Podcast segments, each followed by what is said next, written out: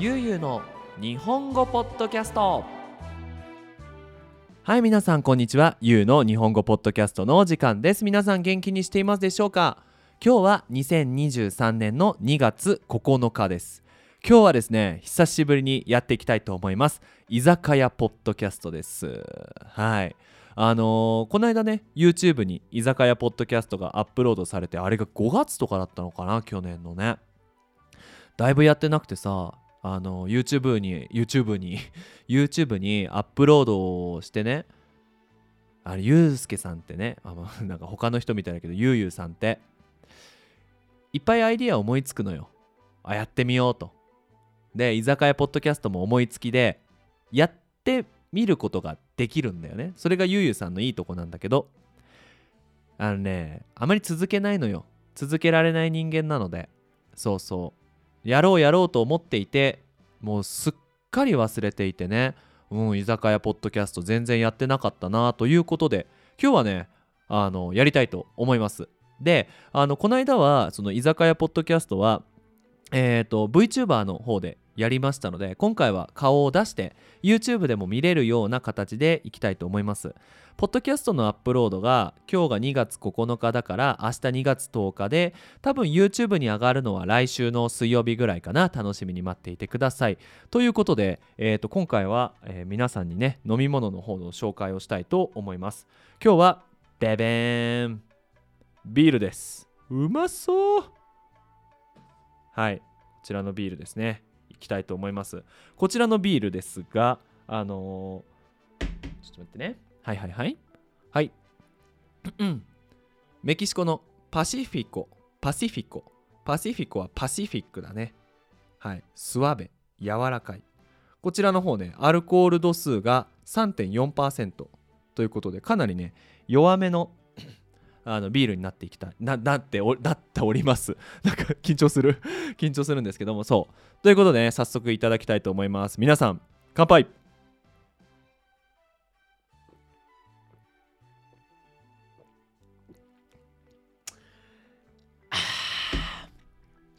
うんまビールだからねちょっと嫌な音が聞こえるかもしれないんだけど。うん。あのまあ、今日はねあの居酒屋ポッドキャストということであのもう特にねあの深く考えずにダラダラと皆さんにねお話をしていきたいなと思います。いやビールがうまい。今さ夜のね10時半なんだけど。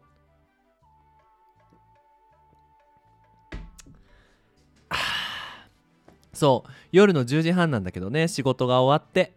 やっぱね僕の仕事ってね、まあ、日本語のレッスンの仕事がほとんどだからさあの仕事終わった後喉乾くんですよ。でまあもちろんね喉乾いたら水を飲むのが一番いいんだけどさまあやっぱビールだよね。喉に悪いって知ってんだけどさねまあしょうがないじゃん。はい。まあそんな感じでやっていきたいと思います。あのねもう今日はほんとフリーテーマだからさ全然関係ない話するんだけどあの結構ね、まあ、いろんなポッドキャスターさんが今いるじゃないですか。ね、日本語を教えるためのポッドキャストを撮ってる人がね、いるんだけど、で、多分皆さん、こう、聞いてくれている人たちの中にね、あのー、ポッドキャストを撮っている人も少なからずいると思うんだよ。みんなどうなんかな？ポッドキャスト撮ってる人とかさ YouTube にビデオを上げてる人って自分のさ動画とかポッドキャスト聞いたり見たりするのかな？どうなんでしょうね。あの僕は YouTube の動画自分の顔が出ている動画はあんまり見ない。なんでかっていうとあの自分の顔が嫌いだから。あんまり好きじゃないから。うん。なんか「わあ俺の顔いい顔だな」なんて思う思うも 1, 1ミリも思わないからさあのー、まあ、見ないのよ。見たくないのよ。なんだけどポッドキャストは結構自分が撮った後 Spotify とかさ Apple Podcast に上げてねそれを自分で聞くようにしてるんだ、まあ、それは声の勉強と自分の声のチェックをした方がさもちろん声は上手になるじゃん。で正直僕は声優の学校も通ってないから実際にこうアニメみたいなかっこいい声を出すためにはどういうテクニックがあってどういう喉の使い方があってっていうのは正直わかんないのよ。正直ね。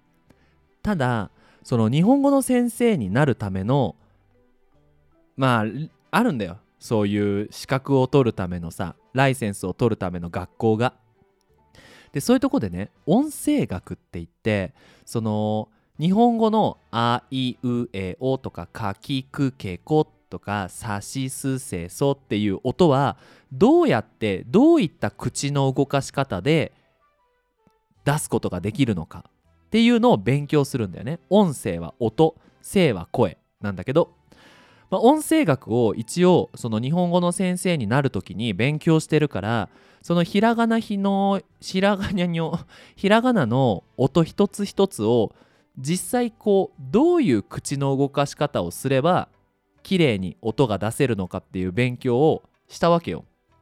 一応その勉強のさあのー、なんで勉強するかって言ったら学生に教えるためだよね。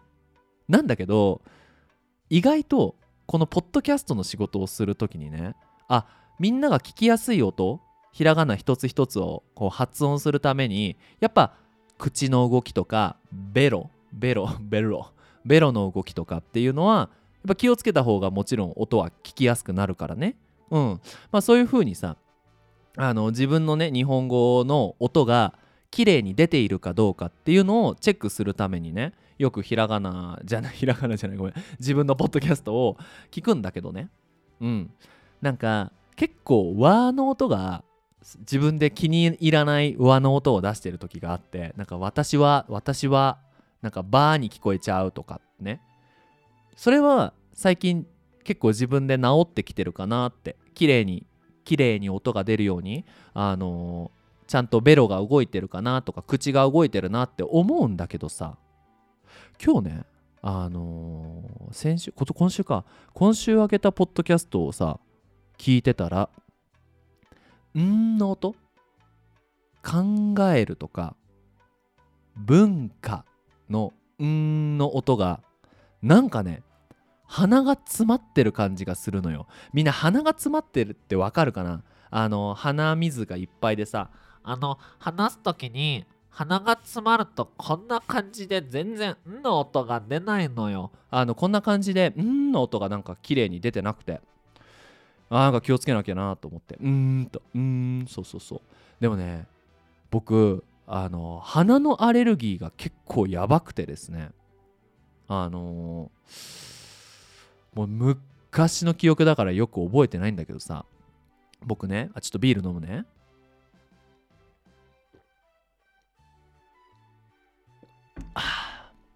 えっとあの、僕さ小学校の頃とか幼稚園の頃めちゃくちゃ体が弱くてあの気管支喘息って言ってあの息ができなくなる病気があったのよ。小児喘息って言ってね。あの息をするチューブが狭くなっちゃってえー、えー、みたいに。あんまりそういう音を出したくないのよ。あの喘息の人そういう音聞くとストレス溜まるから。あのもうなんか夜息ができなくなっちゃってお父さんお母さんに連れられてあの病院にどれぐらいかな？1週間に1回とか1ヶ月に3回とか。うん。まあそれぐらいね行くぐらい体が弱かったんだけど、まあ、もちろんそのどうしてそんなね喘息があるのかってあの分からなくて最初。あのアレルギーの検査をしたのよ。で、まあ、もちろん血を取ってねアレルギーの検査をして病院の先生がねアレルギーの結果を見て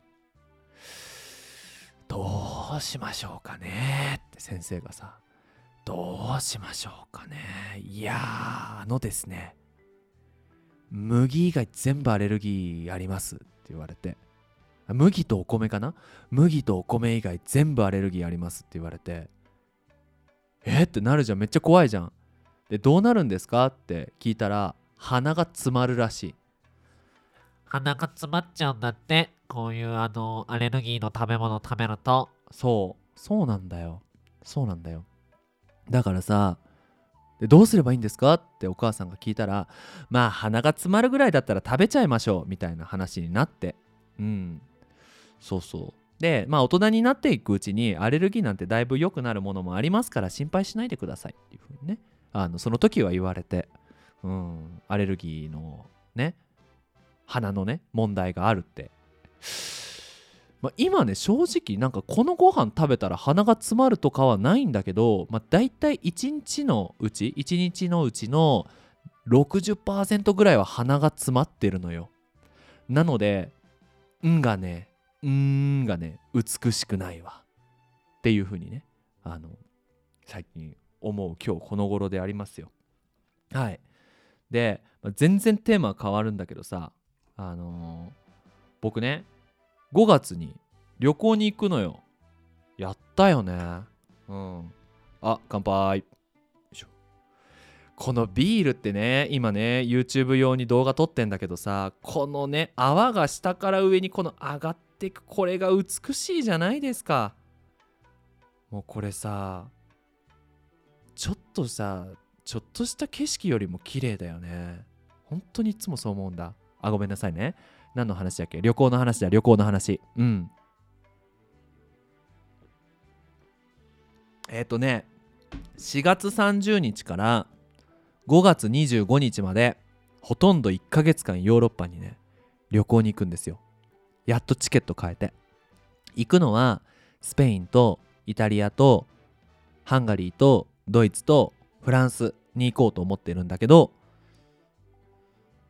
そのなんでこれ行くかっていうとねあのプライベートレッスンを受けてくれている人たちの家に泊まりながらまあ今までねプライベートレッスン続けてくれてありがとうっていうのと、まあ、まあ実際にね直接会ってお話ししたいっていうのってねあのヨーロッパに旅行行くんだけどさみんな聞いてくれるわけよ。ゆうすけさん何したい？って。ごめんね。えっと自分のその住んでいる町だからさとか生まれた町だからやっぱりねゆうすけさんに来てもらって楽しんでもらいたいって思うわけじゃん。思うわけじゃん。ただね僕さ旅行ってなってねあんまりさこう観光スポットって興味ないのよ。マジで。マジで興味なくてすっごいひどい人間だよね。なんかさこんな文化が大事だとかポッドキャスト撮ってるくせにいざ旅行になるとなんか教会とか見ると確かに綺麗だなとかすごいなって思うんだけどさいまいちねこう心が動かんのよ。わあすげえって。なんかわあすごいくらいなんだよね。わあすげえってわけではなく。確かに自然の景色とかはそうなんだけどなんかすごい有名な教会とか綺麗な建物とか見てもなんかおーなるほどなーぐらいでなっちゃうのよただただ料理はめちゃめちゃ心動くのよすっごい料理がね大好きだからそのねヨーロッパに住んでる学生にさ「ゆうすけさん何したい?」って聞かれてさ僕がやりたいことは2つあるとまずは美味しいご飯が食べたいと。なんかそんな有名な高いレストランに行きたいわけじゃない。みんなが毎日食べてる料理を食べたいしみんながこう普通に食べて美味しいなって思う。なんか全然綺麗じゃなくていいから全然おなんかおしゃれじゃなくていいからそういうとこで美味しいご飯を食べて美味しいビールが飲みたいって言ったんですよ。そうなんだよ。うん。とにかくねみんなが好きだって思うあんまり高くない料理を食べるのが大好きで。そうそうそうそう。だから今回の旅行も、まあ、もちろん学生に会うのが一番だけどとにかく美味しいものを食べたい。でさこうみんなにさ心を込めて伝えたいのがさ高ければ美味しいってわけじゃないのよ。あの確かに美食漢字で書くと美しいに食べるで美食。こういうカテゴリーはある。でも美食だけが美味しいのかって言ったらそうでもないわけよ。あのね僕あのーまあ確かにすげえ高いもの食べたわけでもないんだけどさ世界で一番美味しいものってめちゃめちゃお腹空いてる時にめちゃくちゃ寒寒い。ごめんね。めちゃくちゃお腹空いてる時にめちゃくちゃ寒い山の頂上で食べるカップラーメンが世界で一番美味しいと思うんだ。だから値段は関係ないわけよ。すごい。すごいさなんかあのすごい熱く語ってるけど。わかるかな？うん。どこで誰とどういう状況で食べるのかって大事で値段はさもちろん大事なんだけどそのなんか値段だけが大事ってわけじゃないと僕は信じたい思いたいわけよ。うん。例えばさお寿司なんてね1貫3600円とか5000円ぐらいするすげえ高いお寿司ってあるわけよ。なんだけどおばあちゃんがさ握ってくれたおにぎりとかさを公園で食べるのもそれもすげえ美味しいわけじゃん。そう。だからそういうものを僕はヨーロッパに望んでいるわけよ。わかるかな？その高いいいレストランじゃなくてみんなが食べる料理をそのプライベートレッスンを受けていて直接会うことができなできなかった学生とその友達とその国のことについて話しながら食べる料理。これは楽しみだよね。うん。そうなんですよ。なのでほんとこのね料理がねすごくもうそれはすごい心動くわけよ。あ正直さあのー僕って引きこもりだから家から出るのってあんまり好きじゃないのよ。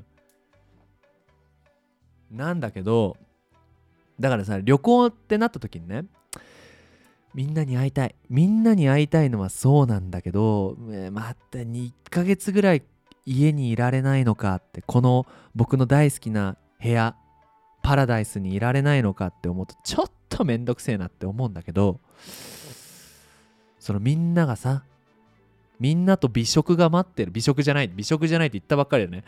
みんなと美味しい料理が待ってるって思うと行きたいなって思うね。でさ思ったわけよ。なんでこんなに僕さあのー料理にねこだわるのかって思うわけよ。みんな不思議だと思わない？こんなに引きこもりでゲーム大好きな僕がさ旅行に行くぐらいね料理っていうのは大事だと。うん。正直あのーなんだろうな。例えば最近だったらベトナムの学生がね結構結構じゃないか。ベトナムのプライベートレッスンの学生がいるんだけどタイの学生もいるし台湾の学生もいるんだけどどっちかしか選べない。もう全く観光地とか有名なところとか綺麗な景色を見られないかご飯は毎日ハンバーガーかって言われたら絶対僕はどんだけお金がかかっても料理を選ぶね。っていうぐらい料理が好きなんですよ。でねそもそもねうちのファミリーがそうなのよ。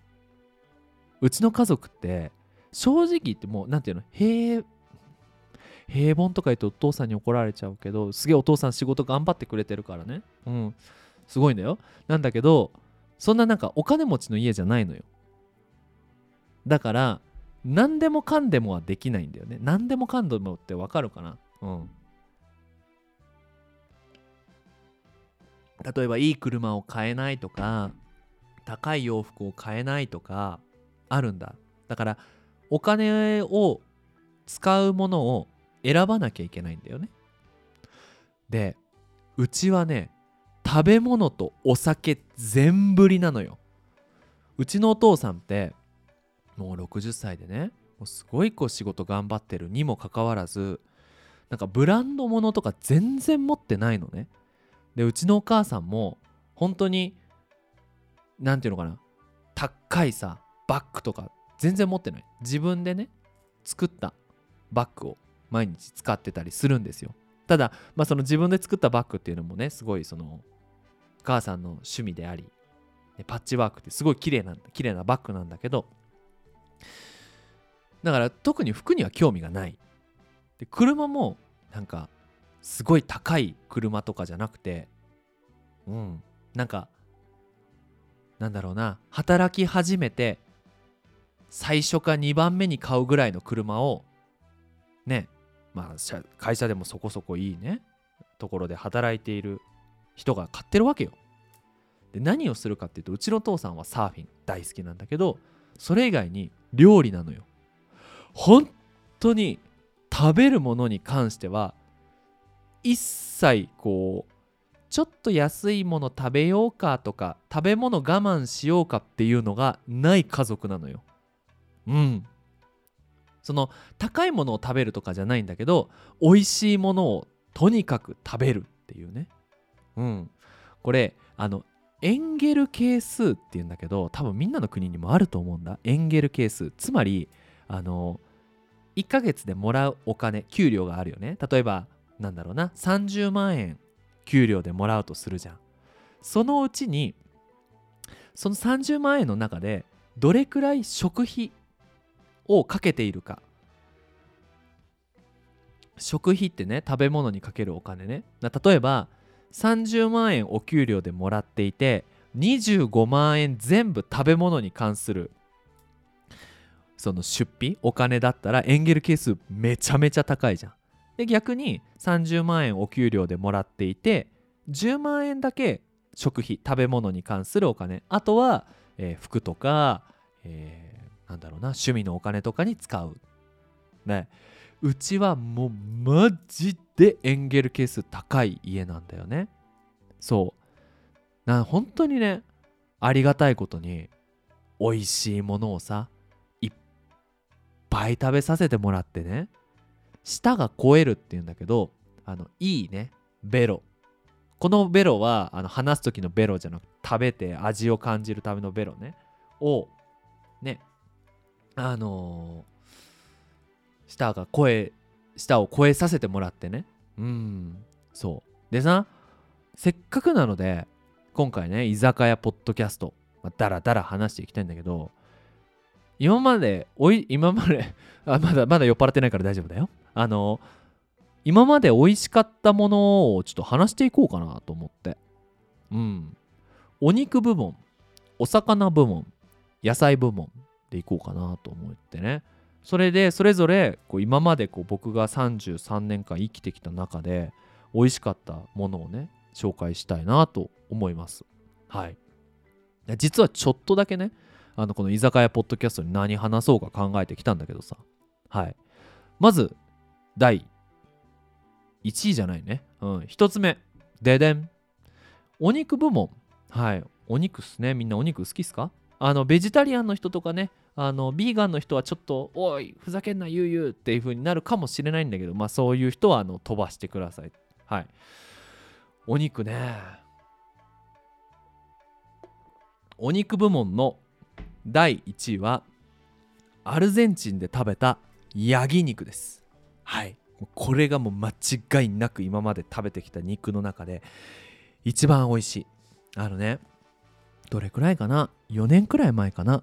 あのーアルゼンチン人の友達がいてねでメキシコで知り合った友達なんだけど、あのー結婚式に呼んでくれたのよ。ね、ぜひ僕らの結婚式に来てください。ですごいね、あのーめちゃくちゃ田舎出身のカップルでビジャメルセレスって言うんだけどそのビジャメルセレスっていう村にねその結婚式で行ってで結婚式終わってで次の日にバーベキューをしますってなったのよ。でそのバーベキューで出されたのがヤギのお肉なんだけどなんだけどその結婚おめでとうっていうことで新郎だよね。その男の子結婚した男の子の方。にプレゼントでもうもうリアルヤギ小さいヤギ。まあちょっとあのー結構ねあんまりいいちょっとグロテスクなお話になっちゃうんだけどまあもちろん皮とかがないヤギの姿のものがねバーンって届いてでそのヤギもう1匹なのよ。なんかあの肉になってないのよ。もうもうもうヤギなのよ。綺麗になってる。もう皮のないヤギなんだけど。でそれにハーブとか塩とかを塗って焼くわけだ。でもヤギって丸焼きだからさもうほんともう姿そのまんまで焼くわけだからでかいのよ。でそのでかいヤギをそのオーブンで焼くんだけど大きい肉だからその火でこう焼いてしまうと外は焼けるんだけど中が焼けないのよ。じゃあどうするかって言ったら炭。つまり木を燃やしてで黒くなった木をそのヤギを焼いているオーブンの下に入れて弱い火で少しずつこう焼いていく。っていうのをねその新郎のお父ちゃんがさ8時間かけてね焼くわけよ。8時間だぜ。みんな8時間だよ。80分じゃない。分じゃない。8時間だよ。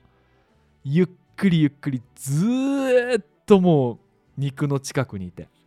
でその間みんなはあのアルゼンチンではマテっていうお茶を飲むのがねあの文化なんだけどマテを飲みながら文化の話仕事の話毎日の話政治の話教育の話っていろんな話をしながらねあの8時間別のものを食べてワインを飲んで散歩に行って戻ってきて食べて飲んでっていうので8時間待って夜10時くらいになってやっと食べれるってなってね。でヤギの肉を食べるわけですよ。びっくりするくらい柔らかいんですよ。だいたいさお肉って柔らかくするためにはさあんまり焼かないっていうのが大事じゃん。ねレアとかねよく言いますけど。うん。火を使えば使うほど硬くなってしまうのがお肉なんだけどもう8時間ねゆっくり焼いてるからもう完全に焼けているわけよ。赤いところはないわけよ。ゼロなの。なんだけどびっくりするぐらい柔らかくて。でヤギのお肉ってすっごい脂があるんだけどね例えばステーキ食べる時にさ白いところ油ね。食べるじゃないですか。でもなんかあ油だなと思って食べるじゃん。油の味ってあんまり考えたことがないんだけどアルゼンチンで食べたヤギ肉の油はね肉よりも味があって本当にねなんか美味しかったとかじゃなくてびっくりした。初めてじゃないけど本当に人生で少ないこのご飯を食べて美味しいじゃなくてえ？えどういうこと？って頭の中でね。それくらい美味しかったですねアルゼンチンのヤギ肉。うん。あのいつも誘ってくれるんですよ。ねまたパンデミック終わったしいつ今度アルゼンチンのこのビジャメルセレスのいや田舎に帰ってくるんだユうスケと。いつも言ってくれてるのでまあちょっと今年はねあのヨーロッパ旅行だったり日本に帰ったりするから、まあ、ちょっと難しいんですけど来年はねちょっと帰っていこうかなと思っております。はい。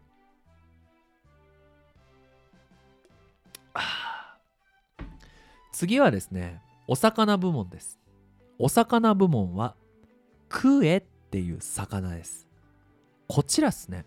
こちらはえっ、ー、とお父さんとお母さんが今大阪に住んでるんだけどその大阪でそのまあ見つけたある駅の下にあるすごい全然有名じゃない居酒屋さんで食べた魚なのね。でみんなさフグとかねマグロとかは聞いたことあると思うんだけどクエってそんなに聞いたことないと思うんだよ。でクエはねもうインターネットで調べてほしい、うん、結構見た目はね怖い魚なんだけどあの深海魚深海魚ではないんだけど海のすごい深いところに住んでる黒くて大きい魚であのまあ、大体刺身だったりとか一番多いのは鍋にして食べるんだけど魚ってさ茹でたり鍋に入れたりこう水を使ってこうね火を通すと硬くなったりパサパサしたりするじゃないですか。パサパサってわかるかな？こう肉が乾いた感じ。こうなんだろう。鶏肉の胸肉をさ食べるとちょっとこうなんか硬いような乾いたような感じ。あれはパサパサって言うんだけど魚って大体火通すとパサパサするんだけどクエは本当にプルプルしてるんですよ。うん。あもうこの居酒屋のこの話もちょっとしたいな。したいんだけどまあちょっと時間も結構かなり話してるからまた今度にするわ。まあその父さんとお母さんが見つけたある駅の下にあるこうすごいなんだろうなアンダーグラウンドなところにある小さい居酒屋ででそこでクエの鍋をねそのお父さんが予約してくれて僕が日本に帰った時にそのクエ料理っていうのでセットでね刺身と唐揚げと鍋とをこう頼んどいてくれてでその居酒屋のおじちゃんおばちゃんが準備してくれていてで私たちがレストランレストランの居酒屋に行ってでお酒飲みながらそれを食べたんだけど本当にね多分魚あのお刺身とかはまた別の話なんだけど火を通す魚の中で一番うまかった。うん。あのフグ。ね有名なあのね毒の持ってるフグも確かに鍋ですっごく美味しいんだけどクエはね油がすっごいのよ。すっごいのよ。テンション上がっちゃったねごめんね。そう。あのそうね。フグはね結構さっぱりしてるんだけどクエはねほんと油があってプリプリってわかるかな？こうエビがこうエビをこう火を通した感じなんだけどこううん。その硬いじゃないんだよな。プリプリしてるんだよ。エビの感じだよ。まあちょっと分かってくれ。うん。そうそんな感じでね。なかなか食べれる料理じゃないんだけど、まあ、ぜぜひね皆さん日本に行く人はクエ料理。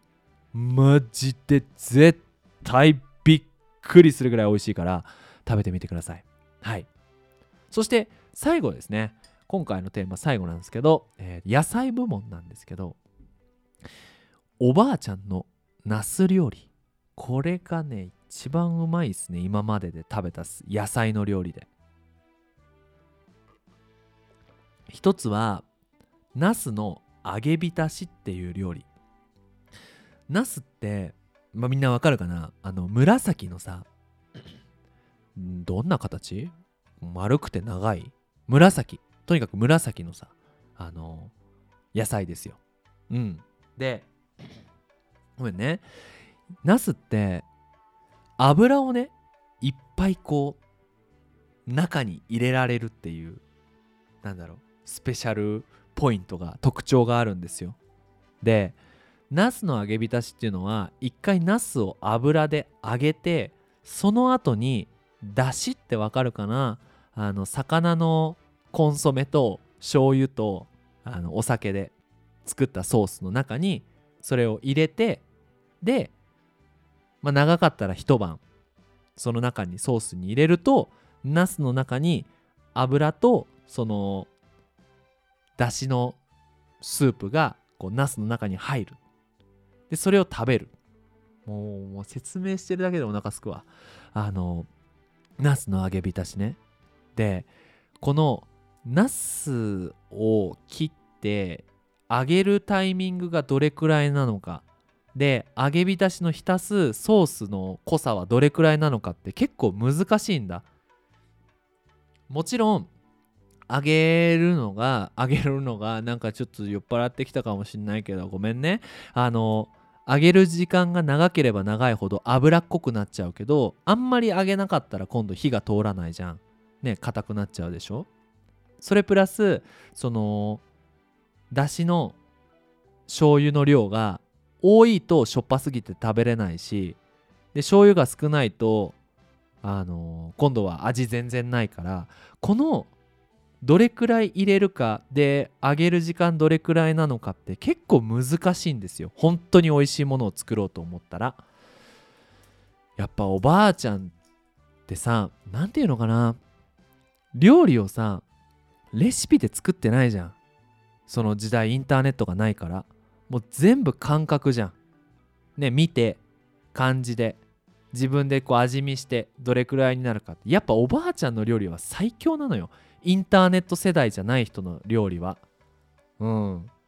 心がある感じがすんのかな。まあわかんないけど。そう。そのナスの揚げ浸しね。すっごい美味しかったな。でそういうのってさもう食べようと思っても食べれないじゃん。おばあちゃんいないからな。そう。それでもう一つはナスと味噌とお酒の炒め物。多分ね本当によく作ってくれたんだよ。ナスとピーマンとピーマンってわかる緑のやつと玉ねぎとひき肉？そのなんかわかるひき肉もう調べてくれくれ。うん。